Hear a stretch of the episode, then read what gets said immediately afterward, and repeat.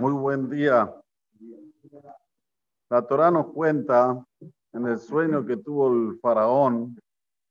En principio dice que él estaba parado en el Nilo y del Nilo salían siete vacas gordas y que fueron a pastar en un pántano. Ok. Después salieron otras siete, vacas, magras y fueron hasta donde estaban las gordas y se comieron las gordas. Patojalna, aparot, dakot, baraot, bastar, et aparot, periodo beatobot. Muy bien.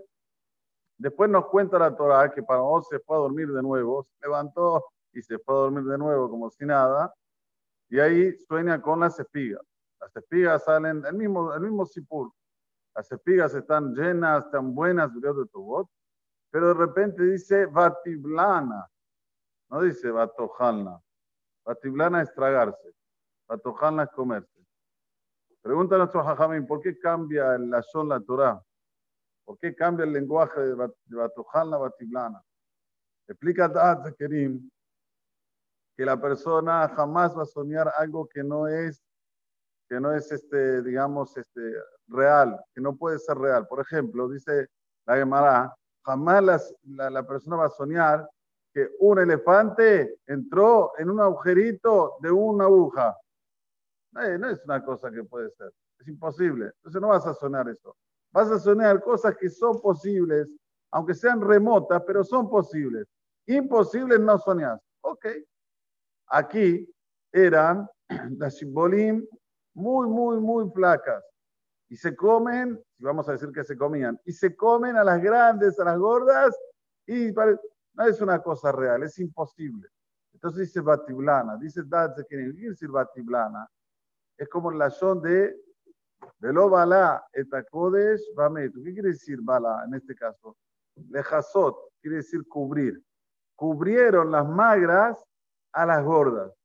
Eran feas, pero al mismo momento la, al mismo momento la cubrieron. Esto es algo que es remotamente posible. Entonces, por eso que la Torah cambia la zona, no dice batojana, no es comer aquí, porque comer es imposible. Bueno, esto lo dice Kenin, y lo digo de paso. Verdaderamente, este episodio tenía que durar 42 años, señores. 42 años. Porque, ¿cuál es el motivo? Escuchen bien lo que dice el Talmud. Primero, el primer sueño son siete años. El segundo sueño son otros siete años. Después, cuando lo cuenta el faraón a Yosef, lo cuenta también los dos sueños. Cuatro veces siete, ¿cuánto da? ¿Quién es rápido el número? 28. Muy bien. Después, Yosef, lo repite dos veces. Seis veces siete, ¿cuánto da? 42. Tenían que ser 42 años de hambruna. Así dice el Talmud.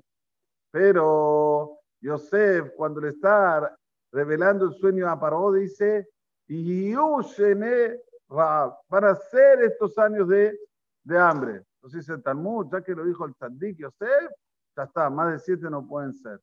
En ese momento. Y Jacob, cuando baja Mitzrayim, dice también el Talmud, en el segundo año era de la hambruna. Esto que bajó de Jacob a Mitzrayim, vino un Tzadik, sacó la hambruna del lugar. O sea, en total, ¿cuántos años de hambruna hubo? Dos. ¿Y cuándo se complementan estos 40 años? En la época de Irmiyah Naví. Dice ahí, hubo 40 años de hambruna en Mitzrayim, en Egipto.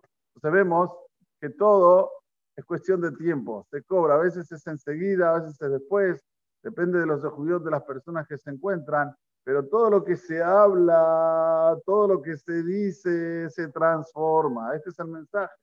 Usted tiene que cuidarse mucho lo que dice. Porque lo que dice se transforma. Ellos dijeron el sueño, una, dos, tres, ¿cuánto había en cada sueño? Siete, siete, ya la, 42 años de hambruna. Pero vemos que se transforma para lo Adaleno, no, no lo bueno, para no decir el mal, no lo bueno. Para el bien, no. Para el bien hace falta ese juyot. También dijeron siete veces de, de Soba, ¿no dijo siete veces de Soba 42 veces? ¿Eh? También.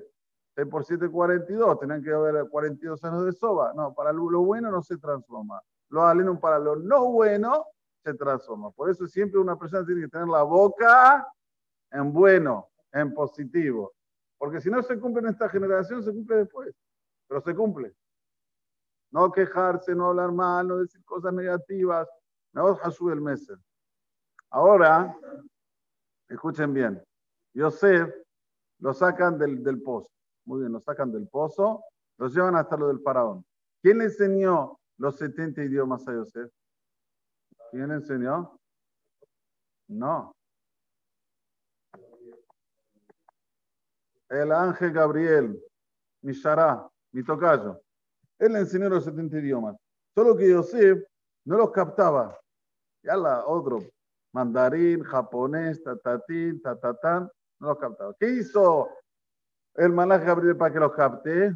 El mismo de hoy, del día de hoy. Edut, bi Yosef Samo, le agregó la letra G. Le agregó la letra G para que capte más rápido los idiomas y que se les impregne en el, en el, en el cerebro. Dice el Hidá. Ustedes no se imaginan la fuerza de la letra G. Los Hasidim C llevan en su bolsillo una letra G de plata. Tiene que ser G. No, que, que tiene, o sea, tiene que haber agujero. Tiene que ser una G de plata y tiene que estar en el bolsillo. Tiene una fuerza enorme para que la persona pueda captar los mensajes de Akadosh Baruj para que la persona pueda captar el estudio de la Torah que él estudia, captar la Salahot, cuando le es difícil. ¿De dónde lo aprendemos? Del episodio de Yosef.